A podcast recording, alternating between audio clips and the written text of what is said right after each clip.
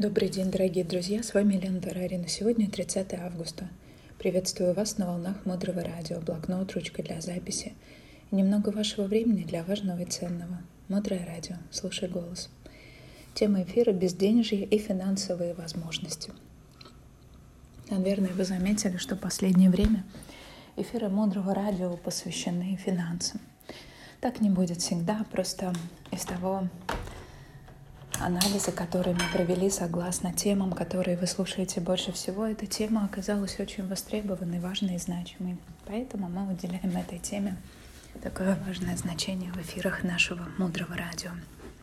Итак, подумайте и запишите себе две вещи, куда вы никогда не потратите деньги. Есть какие-то вещи, на которые люди тратят деньги, но вы направить их туда не сможете.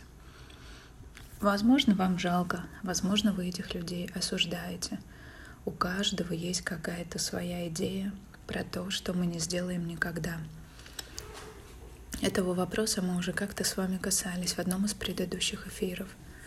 И идея звучит следующим образом. У нас есть цели.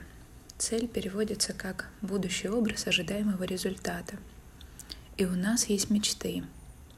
И мечта — это что-то далекое. Но именно наличие мечты далекой, большой и важной, дает нам энергию для того, чтобы воплощать цели.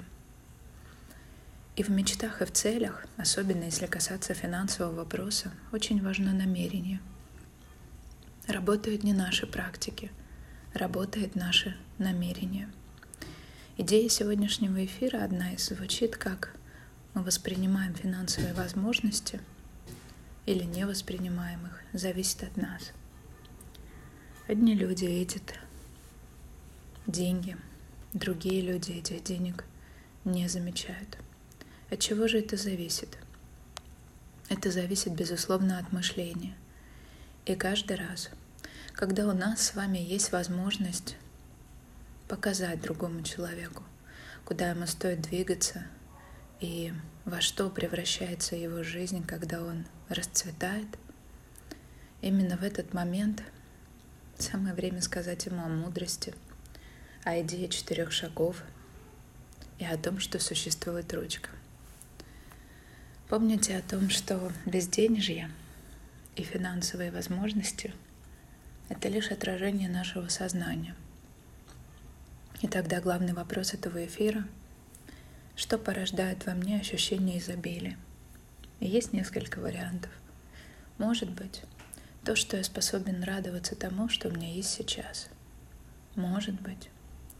Состояние изобилия порождается тем, что я вижу, как сложно и тяжело живут другие люди, понимаю, насколько мне повезло.